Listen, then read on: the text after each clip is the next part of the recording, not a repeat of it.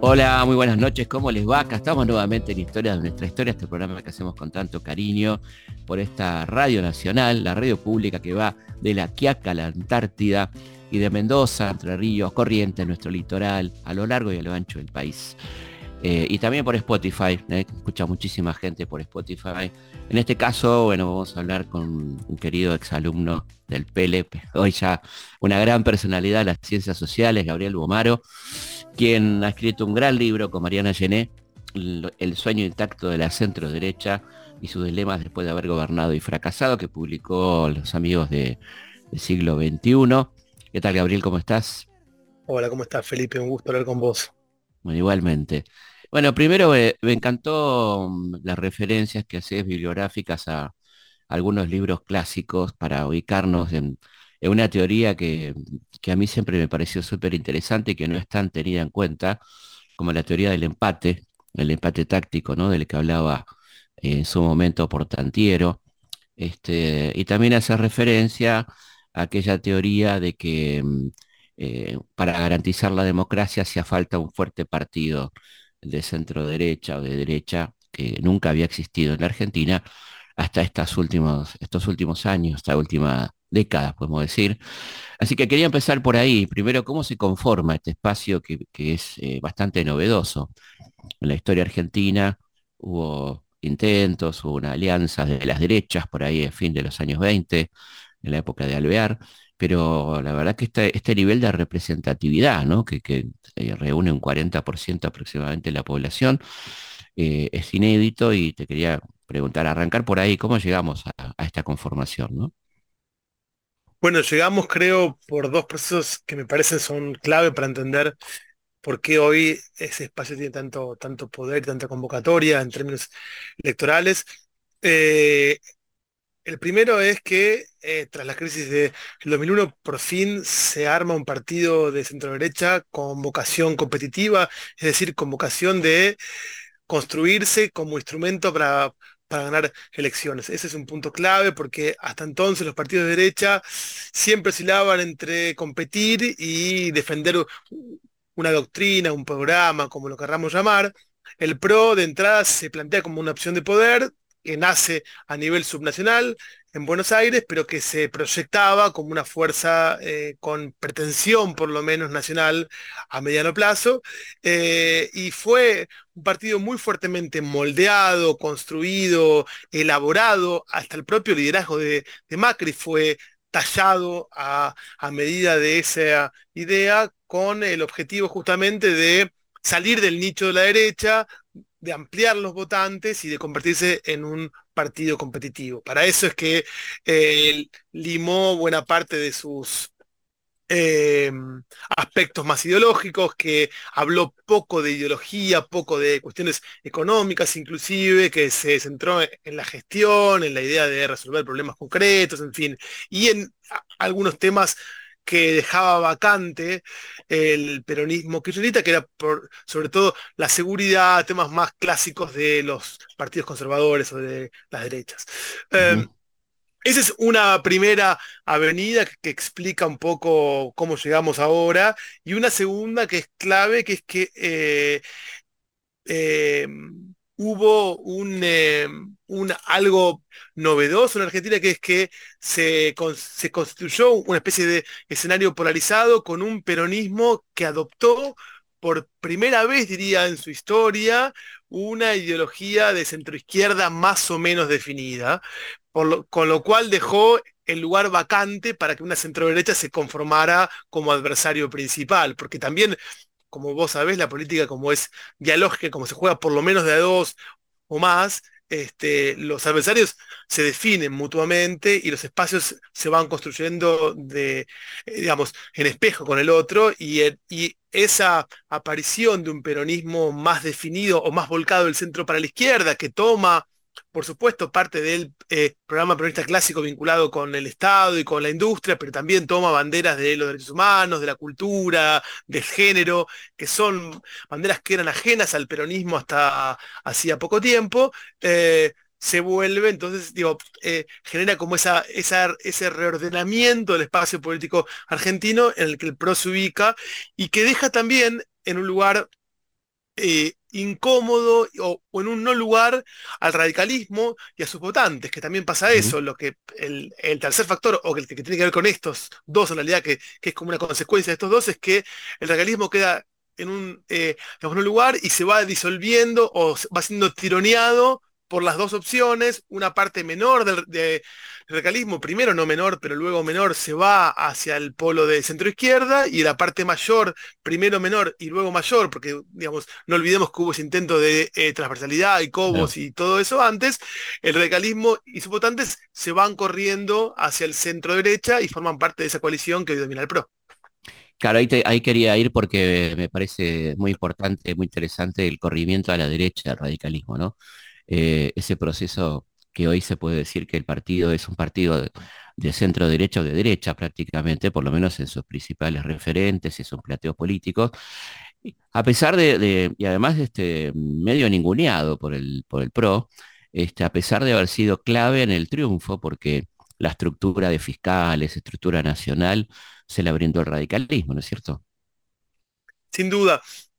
Yo diría que Mira, cuando nosotros investigamos al PRO como partido en su conformación hace ya varios años, eh, cuando hicimos un estudio de qué pensaban sus cuadros dirigentes, nos dimos cuenta que los más disonantes eran los que venían de la UCR, que eran los más progresistas. Siempre tienen como un lugar incómodo, siempre son culturalmente más progresistas, son en temas sociales más progresistas, pero cada vez yo diría comparten un núcleo de ideas económicas y, eh, digamos, comunes, o por lo menos aceptan las ideas económicas que eh, propone el PRO, por un lado, y en segundo lugar, yo creo que lo, lo más clave es que los une esta idea de el no peronismo barra antiperonismo según los casos, porque también, digamos, digamos que se sobreimprime a esta lógica más de centro izquierda, centro derecha, que es novedosa, la lógica mucho más clásica, o, la antinomia más, más clásica de peronismo, antiperonismo, con lo cual el también el radicalismo, que era un partido históricamente que tuvo muchos componentes populistas, por así decirlo,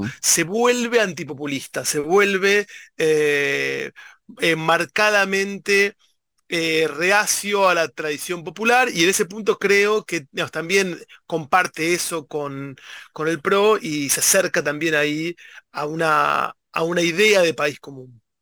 Esto lo podemos explicar a partir del fracaso de la transversalidad, digamos, ahí hay un punto de origen de esto, por ejemplo. Yo creo que hay dos cuestiones.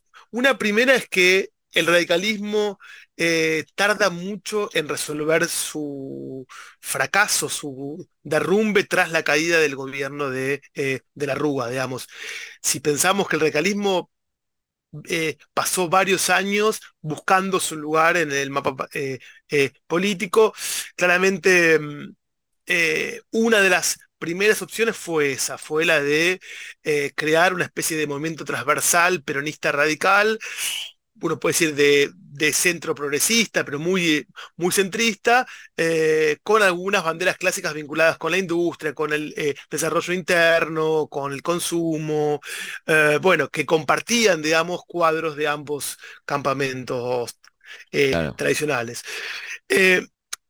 el fracaso de eso, sin duda, empuja a los radicales otra vez a la intemperie y otra vez a eh, la desorientación. Yo creo que, que, lo que ellos prueban en el libro contamos, porque creo que el capítulo más dramático del libro, digamos que presenta más un drama, es ese, ese capítulo donde, donde también mostramos cómo los radicales van probando cosas, prueban otra vez armar una especie de coalición de centroizquierda con eh, Wiener, con Pino Solanas, digo, buscan opciones que no son las de girar a la derecha, pero eh, las cartas se van dando de un modo que eh, terminan viendo que la única opción que tienen para mantener cierta vigencia política, cierta opción de poder, digo, volver a ser una opción de poder, o por lo menos discutir, aunque sea en la mesa de los niños, pero dentro del, cuarto donde se discute el poder, era, eh, digamos, coaligarse con el PRO, que era el gran partido emergente en los años 2010 para adelante. Claro, y ahí, y ahí este, bueno, le dan al PRO entonces esta cobertura que le permite ganar las elecciones, cosa que, exactamente, me parece central. El PRO no hubiera ganado sin el radicalismo, digamos, ¿no? Exactamente, y, y es por eso que también en parte los radicales siempre sienten que se les paga poco, porque uno puede decir, sin duda el radicalismo consiguió con la coalición con el PRO volver a este lugar de poder, ser parte de un gobierno después de muchos años, eh, como partido, digamos, ¿no? ya no figuras individuales, eh, y al mismo tiempo, eh, no, digamos, no, no, fue tratado, por lo menos hasta ahora, como un socio de peso o a la altura de la historia del partido. Siempre Macri dejó claro desde el día menos uno, porque desde el día siguiente de la convención dijo, el que gana gobierna y el que pierde acompaña eh, en las pasos, digamos, ¿no? Digamos, este no va a ser un gobierno de coalición y gobernó de ese modo claramente. Eh, no le pidió al regalismo nunca que proponga ministros, siempre eligió a los ministros Macri, puso algún radical, pero por lógicas propias, no por lógicas de coalición partidaria. Em, y quizás en los últimos años, con, el fracaso de Macri, con la idea de que el PRO entró en una etapa de, liberación interna, básicamente porque está resolviendo justamente su propio eh, liderazgo, la, propia sucesión de Macri, eh, para dónde va a ir, eh, el regalismo un poquito pecheó y dijo, bueno, quizás tenemos posibilidad de este, discutir un poco más de igual a igual con nuestros socios en la coalición y parece que que todo el tiempo va hacia allá. Eh, eh, veremos cómo le va en eso. ¿No hay como, no hubo también una sobreactuación, una de, derechización, digamos, de, eh, al estilo de los conversos, donde vos veías este, declaraciones de Sanz, bueno, de algunos este, referentes radicales que estaban a la derecha del macrismo, ¿no? De alguna manera. Sí, eso, yo creo, lo que sí creo también es que el votante radical, digamos, la base electoral radical se corre también un poco a la derecha, entonces también es, hay cosas que son, digo, hace unos días eh, Tetaz hablaba de las Taser, ¿no? esas ideas punitivas que, si querés, eran más propias de la derecha peronista, pero el regalismo se cuidaba mucho con su afán republicano de decir, esas cosas, sin embargo, aparecen ahora. Entonces, creo que quizás hay un, hay un sentimiento, hay una, una percepción de que el, eh, su elector habilita más o quiere escuchar más ese, eh, tipo de cosas y quizás eh, buscan pescar ahí un poco más de relevancia, más que es más quizás oportunismo que sobreactuación, o en todo caso sobreactuación buscando pescar alguna relevancia o algún voto más. Claro, ¿y, qué, tan son, qué tan escuchados son dentro del PRO los radicales en este momento, por ejemplo? Mira, yo lo que, lo que creo es que eh, lo, que vemos todos eh, siguiendo los medios es que es cierto que el, que el radicalismo ahora, eh, con un pro mucho menos organizado y ordenado en torno a una figura, con una gran querella interna y con una disputa por liderazgo todavía sin resolución, alcanzó a colarse en esa interna y además tiene algunos nombres, uno puede decir eh, Lustó, Manes, más los más clásicos, eh, Cornejo eh, o Morales, con alguna relevancia nacional o, o, local que pueden ser figuras de peso para discutir este, algunas candidaturas. De todos modos, Fíjate lo que pasó en Tucumán ahora, digamos, el modo de intervención de Macri en ese contexto, digamos, sigue siendo un actor que el PRO considera que tiene que de algún modo subordinarse a la, estrategia que el PRO diseña. Por supuesto, con, menos capacidad el PRO ahora para, disciplinarlo, para guiarlo, para ordenarlo, porque está en sí mismo enfrascado en un conflicto interno, pero eh, yo no vi, digamos, si bien vi sin duda eh, intentos mucho más claros de cobrar como autonomía y relevancia, me parece que todavía no aparece. Y en, buena parte no aparece, creo yo, porque el regalismo eh, carece, creo yo, hoy en día de un programa económico, social, digamos, de un programa de país propio y un poco comparte por defecto el programa del PRO. Y sus figuras políticas todavía no tienen el relieve o la relevancia república, eh, como para decir, bueno, ojo, porque tenemos a tal candidato que si no lo ponen, este, perdemos las elecciones. Con lo cual siempre parece, este, digamos, eh, con flojo de recursos, en todo caso por ahora, para este, finalmente mm, lograr ese pie de eh, igualdad, ¿no? ¿Qué, ¿Cuál fue el rol de, Carriol en esta cuestión, en esta ideas y vueltas del PRO? ¿Y, por qué hoy está tan, aparece tan como desdibujada un poco, ¿no? Bueno, una de las cosas que también otra figura que dio, que dio muchas, digamos, vueltas, que probó muchas cosas desde los, desde la consolidación del kirchnerismo como fuerza dominante en los años 2007-2008 en adelante, eh, es Carrió. Carrió, digo, primero fue ella misma candidata dos veces, em, digamos, tres veces, pero digo, dos veces con cierta relevancia. Em, eh, y después también formó, intentó formar coaliciones más del centro para la izquierda o más progresistas, eh, pero fue la primera, eh, por lo menos en el relato que nos dieron los actores con los que conversamos, fue la primera que dijo hay que hacer un acuerdo con Macri y hay que generar este gran espacio no peronista. Eh, y fue la primera que le dio esta idea de este marco de lo que está en juego es la República, ¿no? Esa idea de este, no es una coalición de centro derecha, sino es una eh, coalición de defensa de la República amenazada y un poco creo que le abrió el camino no solamente a los propios sino también al radicalismo para ingresar en eso, pero también fue la que le abrió el camino y creo que ese es su rol clave dentro de los, de los inicios de la eh, coalición, a los votantes que miraban a Macri y al PRO con cierto resquemor a aceptar que ese era su candidato, eh, digo, votantes radicales o ex, digamos, radicales que todavía les, costaba eh, votar por Macri, aceptar que ese era su nuevo campamento. Ahora, de ahí para aquí, lo interesante es que del 15 para aquí es muy claro cómo ya nadie se cuestiona eso, digamos, eh, sí, lo que pasó es que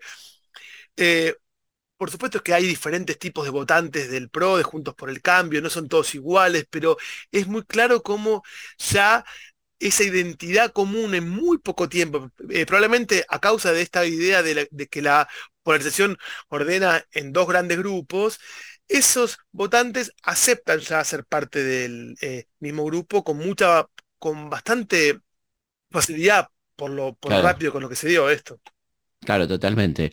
Estaba pensando en algo muy interesante, em, que es como ellos evitan la palabra democracia y usan la palabra república, ¿no? Que fue algo muy presente en el lenguaje de las derechas. ¿Cómo sería para la gente que nos escucha esa diferencia entre república y democracia?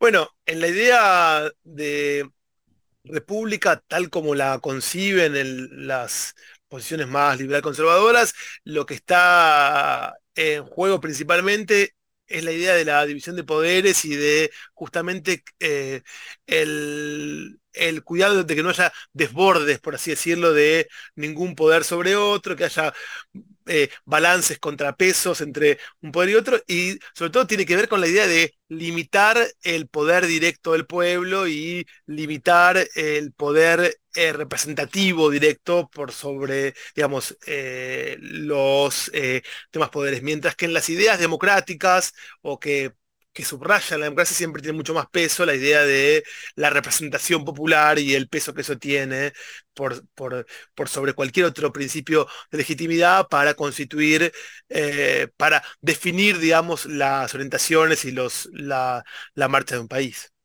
Ellos eligen la república, eligen ese término. Exactamente. Eso viene siendo así desde hace muchísimo tiempo, incluso la, el partido de Bussi era la fuerza republicana, ¿no? Exactamente, sí, sí, de acuerdo. sí, y, uno ve, por ejemplo, ahora en, Chile el partido de ultraderecha o de, extrema derecha, digámoslo así, de Chile, de Cast, se llama Partido Republicano. También, por supuesto, con alguna reminiscencia con el Partido Republicano de, Estados, Unidos, pero sí, hay un imaginario en torno a la idea conservadora o liberal conservadora de república muy presente en los partidos de derecha de la región, diría en general. Totalmente. Eh, a, mí me interesa hablar de esta cuestión del fracaso del macrismo. ¿Hasta qué punto fracasó y hasta qué punto cumplió con objetivos económicos y sociales eh, emparentados, digamos, con, la política socioeconómica de las derechas clásicas en Argentina, ¿no? Bueno, ese es un gran punto, porque uno puede decir, eh, si uno, digamos, se aviene a el criterio político básico, que es el gobierno pudo continuar, pudo reelegir, no pudo reelegir, y es el primer gobierno, el primer presidente que se propone reelegirse y que no lo logra de la historia democrática reciente. Eh, en segundo lugar, uno puede pensar eh, a nivel de las reformas que eh, el gobierno se propuso, digamos, llevar a cabo, salvo la reforma previsional, que fue una reforma con un costo muy alto, y en el libro lo contamos en términos políticos, pudo hacer pocas reformas durables en términos de regulación de los mercados, de trabajo, de los impuestos, etc si uno mira los indicadores, bueno, claramente eh, un gobierno que eh, llega diciendo que el cepo no sirve para nada, se va con cepo, que la inflación se terminaba en cinco minutos, se va con más inflación, o sea, digo, hay, hay eh, muchos indicadores que muestran que fue un gobierno fallido en muchos aspectos. Ahora, yo diría en dos aspectos. En el primer aspecto, el, el, gran condicionante en términos disciplinadores que implicó el endeudamiento que tomó el gobierno de Macri en el año 2018 eh, y que todavía hoy es un gran problema y lo será por varios años para el país. Sin duda, estableció un corset a la política económica de cualquier gobierno que uno puede decir es un corset muy afín con las ideas que el propio gobierno de Macri eh, profesaba, y entonces ahí hay sin duda eh, un, éxito, yo diría, no sé si fue voluntario o no, pero en todo caso un éxito póstumo. Eh, y una segunda cuestión clara que es que, como decíamos antes, el gobierno de Macri, a pesar de terminar con una performance muy mediocre en un montón de aspectos, termina con un electorado consolidado de más de digamos, 40 eh, puntos, digámoslo en todo caso, eh, que no está nada mal para un gobierno que sale con esos eh, indicadores y que de hecho le permitió a la coalición derrotada dos años más tarde en un contexto especial sin duda, pero ser la principal fuerza en las elecciones de medio término, con lo cual uno puede decir, bueno, no pagaron el coste electoral este, eh, durante tanto tiempo. Entonces hay también un éxito político en el, sentido de reforzar la identidad de la coalición, reforzar el electorado y em, mantenerse como una fuerza eh, competitiva. Y un éxito ideológico también, ¿no? Porque conformar eh, ese 40% de núcleo duro de derecha este, no, no, es sencillo, ¿no? Y también te quería preguntar un poco cómo se compone ese 40%, ¿no? Socialmente hablando. Es, digamos, es un punto muy, muy importante porque también hay estudios eh, muy interesantes que empiezan a mostrar cómo el propio electorado de Juntos por el Cambio, de Cambiemos, en 2015, que era un, electorado muy variopinto, donde vos tenías justamente, eh, bueno, por supuesto con un núcleo de centro derecha más clásico, pero que nunca alcanza para ganar elecciones, al que se sumaba casi todo el no peronismo, este, del centro para la derecha, pero teníamos también mucho voto moderado, centrista, hasta algún voto progresista, eh, antiperonista fue para allá. Eh, digo, todo ese voto bastante, bastante variopinto de 2015, donde si vos le preguntabas qué pensaban sobre el Estado, sobre los planes sociales, sobre la sobre el peronismo, bueno, sobre, el peronismo y digamos, había más homogeneidad, pero sobre todo el resto de las cosas había posiciones sobre el aborto, sobre lo que fuera, había posiciones muy, muy heterogéneas. Ese electorado se fue, digamos, homogeneizando cada vez más y las mismas preguntas, y hubo, hay estudios que empezaron a ver eso hechas a esa gente eh, cuatro años más tarde los muestran mucho más homogéneos, con ideas más parecidas entre sí, y más parecidas con, los, con sus dirigentes, las dos cosas.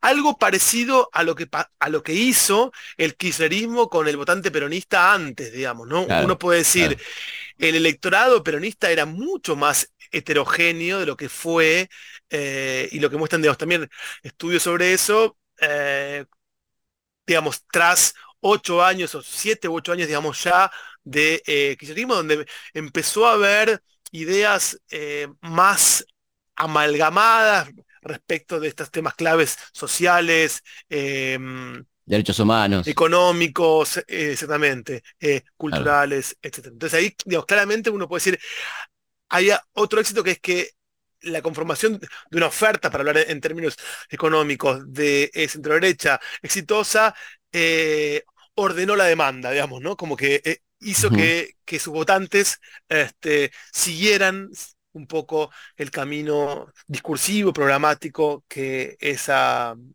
propuesta les, les ofrecía. Vamos a una pausa y seguimos aquí en Historias de nuestra historia. Historias de nuestra historia, con Felipe Piña por Nacional, la radio pública. Los hechos, los lugares, los personajes son muchos. La forma de contarlos, una sola. Historias de nuestra historia. Con Felipe Piña. Por Nacional. La radio pública.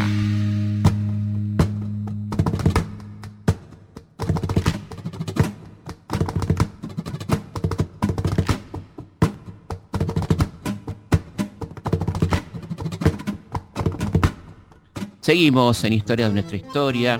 Bueno, quería contarles que este próximo miércoles vamos a estar con el amigo Tomás Rebord en el Teatro Broadway de La Plata a las 20 horas, eh, hablando de historia.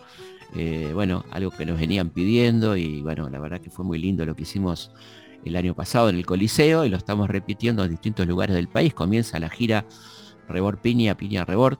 Eh, y ahora, para iniciarla, vamos a la querida ciudad de La Plata este miércoles 15 a las 20 horas. Les pasamos nuestra vía de comunicación, como siempre, el mail, donde pueden dejarnos sus mensajes, pedidos, solicitudes, de dónde nos escuchan, consultaspigna.gmail.com, también nuestra página de Instagram, arroba felipe.pigna, y nuestro Facebook, Felipe Pigna, página oficial.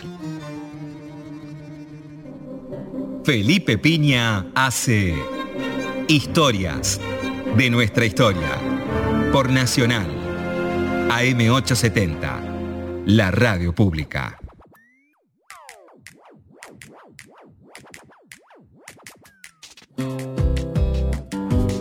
Continuamos conversando con Gabriel Bomaro sobre su libro El sueño intacto de la centro derecha.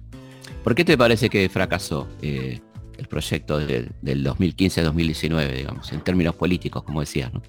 Yo creo que en el libro lo, que intentamos decir son, eh, bueno, al final del libro hay una frase con la que empezamos las conclusiones que es, eh, pensábamos que habíamos vencido al peronismo y nos encontramos con la Argentina.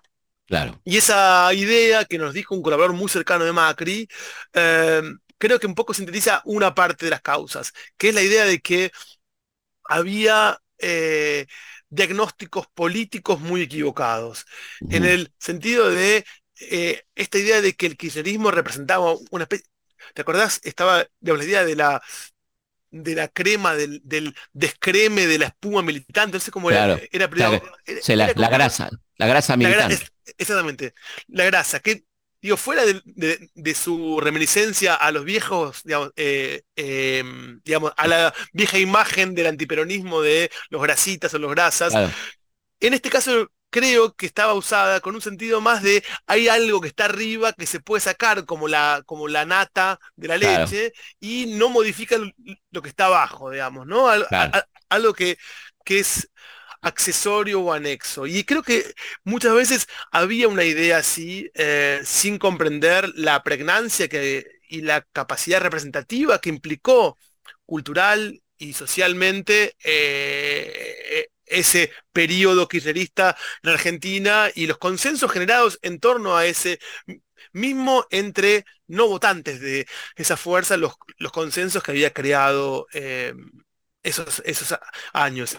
Y luego también un diagnóstico político equivocado respecto del peso de las mediaciones también. Uno puede decir, eh, algo que el PRO desdeñó mucho de sus orígenes y que en el gobierno digamos, se ve muy claro es el peso que tienen los sindicatos, los movimientos sociales, pero también los grupos empresarios, digamos, todas las formas neocorporativas que en este país tienen mucho peso y mucha importancia, y que con las cuales el gobierno de Macri no tuvo una política clara y tuvo una política por lo menos de zigzag y vaivenes eh, bastante eh, notorios, y cuando, cada vez que se, se sintió con fuerza, intentó correrlas del medio, y cada vez que eh, estaba débil, volvió a llamarlas, pero siempre con una idea de que podían ser eh, suplantadas. Y, el último punto, perdón, y, el último punto es eh, también un diagnóstico económico triunfante, un poco inocente, un poco naif, pero que nosotros creemos que fue así porque hemos chequeado eso con varias fuentes, esta idea de que llegaba un gobierno proempresario y eso creaba incentivos casi automáticos para que los empresarios invirtieran, para que hubiera un cambio en los comportamientos económicos, que, que era el diagnóstico más optimista que triunfó en esa mesa en la que se discutió cuál era la política económica eh, a llevar a cabo ese diagnóstico era sumamente eh, errado e y cándido, eh, digamos, en un punto, y claramente le costó mucho en términos económicos al gobierno de Macri. ¿Cómo, era, ¿Cómo fue el vínculo de ese gobierno con los grupos empresarios? ¿no? Que uno supone que fue el mejor, pero no fue tan así, ¿no? Claramente no fue tan así. Yo te diría, em, por supuesto que hay ahí diferencias eh, sectoriales. Tuvo un gran vínculo con el campo, sin duda, porque bueno, eh, fue al que más le dio de entrada y a todos los, los, exportadores, pero sobre todo al campo fue el que más le dio eh, desde el día uno con la liberación del tipo de cambio, con la, con la reducción de, las retenciones, en fin, con un montón de, medidas eh, y otras más pequeñas, pero también muy clave, que digamos, tiene que ver, por ejemplo, con sacar los plazos para liquidar divisas, en fin. Hubo muchas medidas muy en favor del campo, que el campo agradeció, creo que, creo que quizás es el, el único sector empresario más homogéneamente que está del lado de Juntos por el Cambio, desde su base hasta su eh, dirigencia. Sí, por fuera del sector agrario me parece que, bueno, por supuesto que, los bancos, que siempre ganan con casi todos los gobiernos, digamos, también les fue bien y, tuvieron un, vínculo bastante bueno, pero después el sector industrial de todos los tipos, eh, uno diría primero el mercado internista, pero digamos, luego todos, eh, tuvieron un vínculo muy... Eh, ríspido, muy complejo con un gobierno que sentía que no los entendía. De hecho, pusieron como ministro de la producción a una figura muy cercana a Macri, pero que había sido eh, gerente de una eh, de una em, eh, aseguradora de riesgo o FJP, em, con muy poco vínculo con el mundo industrial, con la economía real, y eso fue realmente por más que tuviera las intenciones de que fuera, pero fue una señal que el mundo industrial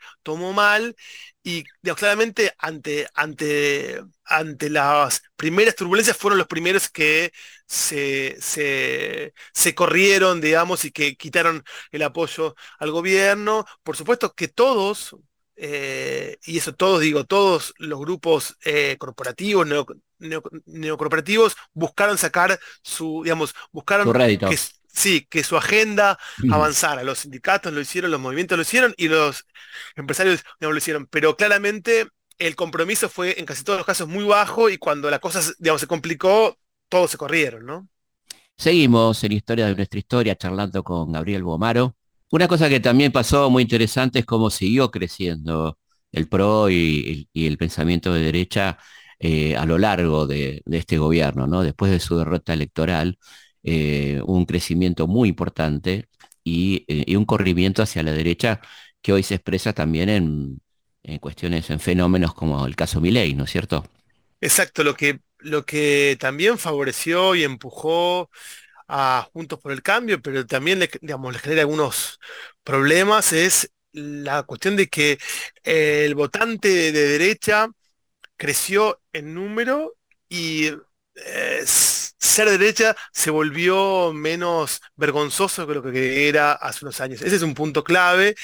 Y junto a eso, eh, la aparición de esta opción de extrema derecha o la derecha de la derecha, que empezó a decir cosas que la derecha moderada, digamos, le costaba decir o prefería no decir para no perderse el centro político eh, y empezó a competir por el votante más duro de derecha. Em, empezó a, acusar, ¿se acuerda? Digamos, ¿te acordás que Spert había, digamos, había dicho que Macri era un kirchnerismo de buenos modales, eso lo dijo en el 2016 o algo así. Bueno, esa idea que en ese momento quedó un poco en el aire, algo de eso retoma eh, Milei cuando critica, cuando toma a la reta casi, casi como un eh, socialista, creo que, digamos, lo llama de ese modo, entonces aparece un poco la idea de, que era la vieja idea, ¿te acordás que Alzogray decía, eh, Argentina fue gobernada por 70 años, no sé cuántos eran, décadas de eh, socialismo y estatismo, decía, y, digamos, y en eso metía a todos los gobiernos y a todas las fuerzas, sin, militares, civiles, todo. Exactamente. Eh, algo parecido a Similei, diciendo toda la casta, todos ellos son todos iguales. Em, y yo creo que eso sin duda genera, por un lado, una riqueza mayor del pensamiento de derecha, digo, una variedad mayor y una... Por eso es que también este, vivimos tiempos en los que la derecha es más vital en parte que la izquierda, porque tiene más eh, variedad interna y más oferta interna, pero al mismo tiempo le genera a las derechas mainstream o las derechas eh, convencionales, por así decirlo, le genera el desafío de cómo hacer para no perder el medio el centro ni la derecha extrema, digamos, ¿no? Que es lo que le pasó al PP en España con Vox, es lo que pasó en casi toda Europa con las derechas tradicionales que fueron perdiendo mucho votos y mucho peso de, a manos de una derecha más dura y más irreverente también. Y el fenómeno de la juventud, ¿no? Cómo, cómo resulta atractivo este discurso a la juventud, como que hoy en día la rebelión, como, como dice un libro, la rebelión se volvió de derechas, ¿no? El libro de Stefanoni. Exactamente, sí, hay, hay, hay ahí algo, algo eh, muy claro que en Argentina creo que es algo bastante reciente, pero que es esta idea de que la rebeldía, dice, ¿no? El, texto de Pablo Stefanoni, eh, se, se, vuelve, digamos, eh, la irreverencia, la rebeldía frente a una izquierda o a un progresismo que se vuelve un poco más acartonado, que, que tiene mucho miedo de ser incorrecto políticamente, que... Que abandona, que abandona agendas, ¿no? También abandona agendas y abandona la dimensión más iconoclasta, si querés, de la izquierda tradicional. En, frente a eso, la rebeldía queda en manos de la derecha y bueno, la juventud, sobre todo en contextos como el nuestro, de gran descontento, de mucha bronca por la performance económica del país, por la performance social del país, por, lo, por todo lo que ya conocemos, digo, Argentina vive casi seis años de no crecimiento o de casi no crecimiento, con inflación altísima eh, sostenida, bueno, eh, con pobreza en crecimiento, con precariedad laboral en crecimiento, aunque el desempleo baje. Eh, y eso le pega específicamente y particularmente a los jóvenes, sumale la cuestión de la seguridad, que también nosotros en otro texto hemos identificado un crecimiento del, sentimiento punitivo en los jóvenes, muy llamativo. Eh, uno puede decir, antes los jóvenes eran más antipolicía, o éramos cuando, cuando, cuando éramos jóvenes, por nuestra propia experiencia de vida en los recitales o en las canchas o lo que fuera, teníamos una, un vínculo de hostilidad con la policía y con la ley, y era muy difícil que los jóvenes pidieran mano dura, que los jóvenes pidieran eh, más poder, más margen de acción para, para la policía. Bueno, eso no pasa ahora. Eh, piden eso muchos jóvenes. Y hay ahí también entonces un cambio cultural que no sabemos si es un cambio transitorio por este contexto de malestar generalizado o, es un cambio de época un poco más eh, duradero. Pero yo diría que ahí eso, como te decía antes, trae tanto, favorece el clima de derecha, pero también trae muchos dolores de cabeza a, la derecha que, que, no, que no quiere perder el centro también, ¿no? Claro, totalmente, pero pensaba también, en, sí, sí, toda esta, esta cuestión de, la derecha, cuánto tuvo que ver también la ausencia en la agenda de las izquierdas y el progresismo del, tema, por ejemplo, narcotráfico y el tema seguridad, ¿no? Que es un enorme ausente de, hace décadas, diría, ¿no? Exactamente, yo creo, digo, es un, es un punto clave. La, el pensamiento y los gobiernos progresistas, nacional populares, de izquierda, como los querramos llamar, en toda América Latina tuvieron muchas dificultades para abordar la cuestión de la seguridad y el narcotráfico. Em, y es un tema que dejaron vacante y dejaron en manos, por lo menos, de los pensamientos conservadores en todas sus formas. Eh, y yo creo que hay un punto clave ahí que es la idea de que eh, ya no creo, pero en un momento todavía discutíamos la idea de la sensación de inseguridad, como si decir que había inseguridad era ya en sí mismo convertir a la persona en conservadora o en, o en derecha, y entonces con eso cierto pensamiento de izquierda digamos, tuvo su justificación para no, para no hablar del tema, para esquivarlo, para no tematizarlo, y desde los gobiernos para no buscar políticas más activas de eso. Tanto es así, uno puede decir, hoy en día ya esto está fuera del libro y todo, pero que el principal gobierno subnacional del peronismo progresista tiene como ministro eh, de seguridad a una figura que podemos decir todo menos que progresista, o sea, digo, tercerizó la seguridad en una figura conservadora, ¿no? Claro. Sí, sí, parece que eso está fuera de discusión. Ese lugar tiene que estar ocupado por una persona de ideas de derechas y autoritarias, ¿no? Eso está como, así como en algún momento se suponía que el Banco Central tenía que estar ocupado por alguien del mundo de las finanzas independientemente de su pensamiento, ¿no? Y eso, uno puede decir, en broma estamos eh, forzando, digamos, todo un poco, pero eso hace vuelve al pensamiento progresista, de izquierda, muy confinado al Ministerio de Cultura, para decirlo entre comillas. Digo, claro, claro. O derechos humanos. O derechos humanos, exactamente. Pero digo, eh, y eso, digamos, eh, algo que hemos visto también muy claramente en otros países que es cuando la izquierda pierde el eje distributivo, el eje económico, el eje, digamos, vinculado con problemas concretos, reales de, sus bases, de sus votantes, bueno, es un gran problema y, ahí es donde hay espacio para otros pensamientos. Claro, porque aparte es eh, una izquierda que tiene políticas de derecha, la gente directamente elige la derecha, ¿no? ¿Qué, sentido, qué sentido tendría eh, barajar esa opción, ¿no?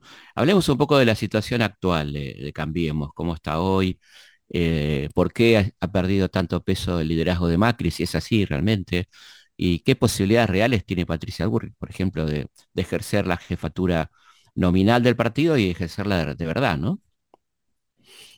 Como te decía antes, yo creo que eh, Juntos por el Cambio está ahora muy em, atravesado por la crisis del PRO y por la, esta cuestión de que están resolviendo la sucesión de Macri. Macri ya no puede ser el líder indiscutido que era antes, pero, deja, pero no deja de ser el expresidente, el único expresidente digamos, que tiene el PRO, el fundador del partido y quien fue el líder indiscutido del partido durante más de 10 años. Claro. En ese sentido, eh, los desafiantes tienen un gran problema, que es que primero que el líder no se quiere jubilar, digamos, nadie se jubila en la política por motus propio, pero además que, em, digamos, eh, la forma de no jubilarse fue generar más ruido interno, digamos, sumar, por ejemplo, decir, bueno, hay 4, 5, 20 competidores, digo, generar eh, más desorden o profundizar el eh, desorden interno para justamente mantener su lugar de primus inter pares en ese, en ese lío. Em, y eso, digamos, por un lado. Y por otro lado, vive, yo creo, o sea, vuelve a vivir eh, debates programáticos que no tenía desde hacía mucho tiempo, porque uno puede decir, bueno, en sus orígenes el PRO tuvo ese debate entre ser un partido más doctrinario, más de derecha, o ser un partido más eh, pragmático y moderado.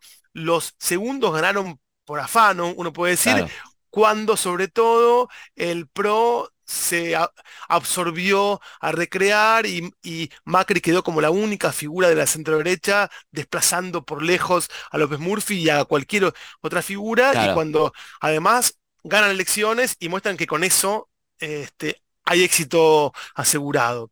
Eh, vuelven los debates, una década y pico más tarde, vuelven los debates y vuelve la idea de si tiene que ser un partido más doctrinario, eh, digamos, y más claramente, digamos, derecha, si tiene que volver al centro, digo, el debate Bullrich la reta es un poco también cuáles son los, cuáles son los contornos, cuáles son las eh, líneas que van a caracterizar al PRO como partido en los próximos años y por supuesto eh, cuáles serían las políticas de gobierno que, que acordes con eso. Claro, sí entiendo. ¿Y, y Burrich ¿qué, qué, rol está jugando en este momento? ¿A quién representa? Este, bueno, viste, Bullrich es un caso muy interesante porque Bullrich no era el PRO, eh, se afilió al PRO en el año 2017, si no me equivoco, o sea, y a los dos años ya era presidente del partido. Ahí eso nos muestra que el cargo que le dieron en su momento era un cargo que nadie quería, por así decirlo, dicho por los propios actores, eh, y que se lo dan a ella porque pensaban que podía ser una laboriosa organizadora del partido en un contexto medio de retirada post, post derrota. Bueno, eh, con eso construyó una posición y un soporte de poder bastante sólido, conectó con la bronca del e-, electorado macrista, conectó con esa radicalización o esa, o por lo menos esa esa mm, forma en que se fue precisando y homogeneizando el electorado de eh, Juntos por el Cambio más claramente hacia pensamientos definidamente conservadores, definidamente de derecha, eh, y en cambio la reta, digo, es, el que quiere de alguna manera volver a la vieja idea de el partido que busca el centro, que busca, digamos, la moración, que busca los acuerdos. Eh, Bullrich tiene a su favor la potencia pública, digamos, que da ese discurso hoy en día, pero tiene en contra que no maneja casi ningún resorte de poder, salvo el partido, que es un pequeño resorte, pero no tiene ningún gobierno, digamos, no tiene ni caja, ni eh, funcionarios, ni ningún gobierno bajo su órbita, y por eso es que todo el tiempo necesita decir frases, eh, digamos, rimbombantes para mantenerse también ahí en, en eh, el espacio público. La reta tiene, controla el bastión del PRO con lo que eso implica en términos económicos, en términos de poder eh, y, y, en términos de medios, sin duda, em, pero tiene un discurso mucho menos atractivo para los votantes del PRO, para los votantes de eh, Juntos por el Cambio, y es en sí mismo una figura menos atractiva. Entonces, creo que se va a jugar, eh, digo, eh, es muy complicado pensar qué va a pasar. probablemente Macri juegue un rol, si en algún momento decide ordenar eso de alguna manera, juegue un rol cuando decida, digamos, por lo menos dejar de desordenar su partido y ordenarlo, pero no queda claro muy bien para qué lado va a ir, es parte de los dilemas que en el libro mencionamos que tiene esa fuerza hoy en día. ¿Y Manes, el rol de Manes en todo esto?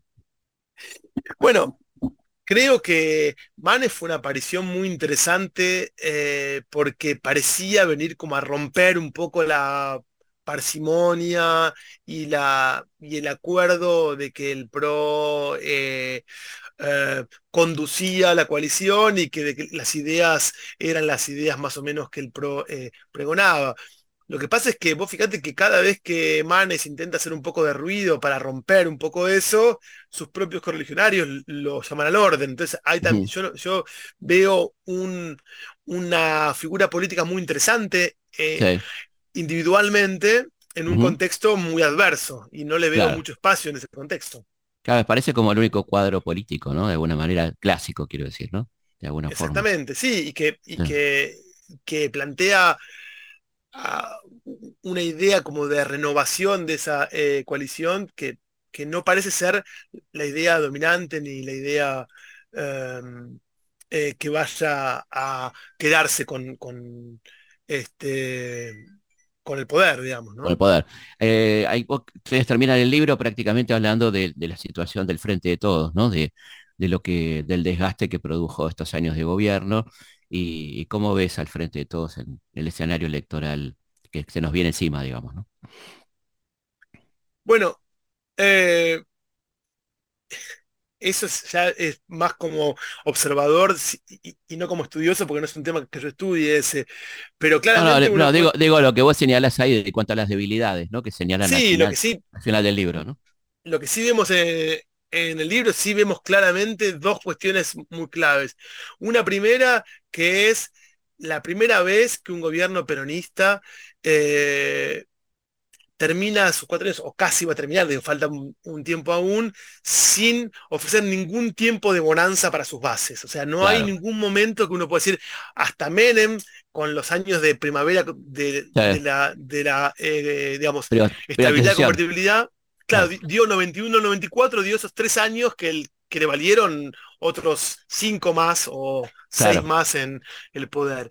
Este gobierno eh, costaría encontrar un periodo en el que sus bases tuvieron beneficios, este, eh, consumo, que es, forma, es la forma en la que el peronismo ha integrado históricamente, bueno, en fin, entonces, eh, ese es un, un gran problema. Una coalición con una enorme ruptura interna, con mucha desconfianza entre sus partes y además con una base eh, organizada que probablemente eh, se vea resentida, sindicatos, movimientos, por haber sido parte de este, gobierno, como decíamos, que tan poco pudo ofrecer a su base electoral. Entonces, yo diría, en ese contexto es eh, muy, digamos, también muy incierta la eh, situación de Frente a Todos. y creo que, que, que le da al peronismo una debilidad que no tenía en mucho tiempo y quizás no le da más debilidad, digamos, porque, el escenario justamente polarizado todavía organiza la cuestión en esos dos campamentos y todavía no hay afuera de eso eh, nada potable para sus bases. Pero creo que eso es, la, es lo que lo está eh, salvando por ahora eh, entre y por supuesto una memoria, una identidad de algunas de sus partes que sigue funcionando como eh, elemento de cohesión. de cohesión. Bueno, Gabriel, muchísimas gracias. Ha sido un placer. Recomendamos este, muy particularmente El sueño intacto de la centro derecha, sus dilemas después de haber gobernado y fracasado. Mariana Llené, Gabriel Gomaro, un abrazo grande, Gabriel. Muchísimas gracias. Otro para vos, gracias. Eh. Bueno, estamos llegando al final de este programa, espero que les haya gustado y nos volvemos a encontrar como siempre aquí en Radio Nación. Un gran abrazo y muy buen fin de semana a las 22. Probablemente en su pueblo se le recordará como cachorros de buenas personas que hurtaban flores para regalar a su mamá y daban de comer a las palomas. Probablemente que todo eso debe ser verdad aunque es más turbio cómo y de qué manera llegaron esos individuos a ser lo que son, ni a quién sirven cuando alzan las banderas, hombres de paja que usan la colonia y el honor para ocultar oscuras intenciones. Tienen doble vida, son sicarios del mal. Historias de nuestra historia. Conducción, Felipe Piña. Producción, Cecilia Musioli. Archivo, Mariano Faín. Edición, Martín Mesuti. Rodeados de protocolo, comitiva y seguridad Viajan de incógnito en autos blindados, a sembrar calumnias, a mentir con naturalidad, a colgar en las escuelas su retrato. Se gastan más de lo que tienen en coleccionar. Espías, listas negras y arsenales Resulta bochornoso verles fanfarronear. A ver quién es el que la tiene más grande. Se arman hasta los dientes en el nombre de la paz. juegan con cosas que no tienen repuesto y la culpa es del otro si algo les sale mal. Entre esos tipos y yo hay algo personal.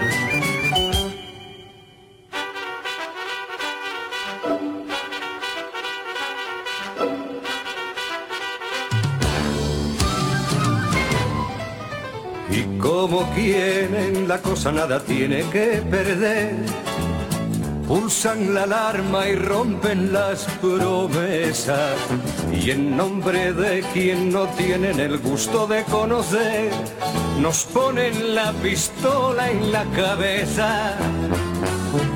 Se agarran de los pelos pero para no ensuciar. Van a cagar a casa de otra gente y experimentan nuevos métodos de masacrar sofisticados y a la vez convincentes, no conocen ni a su padre cuando pierden el control. Y recuerdan que en el mundo hay niños, nos niegan a todos el pan y la sal. Entre esos tipos y yo hay algo personal.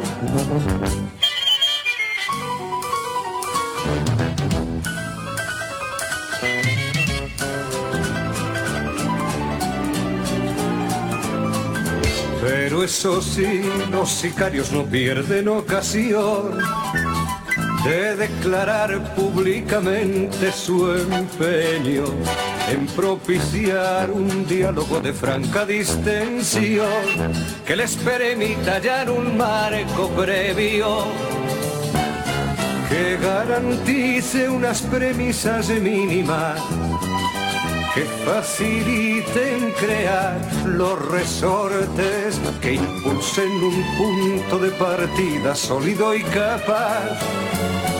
De este a oeste y de sur a norte, donde establecer las bases de un tratado de amistad que contribuya a poner los cimientos de una plataforma donde edificar un hermoso futuro de amor y paz.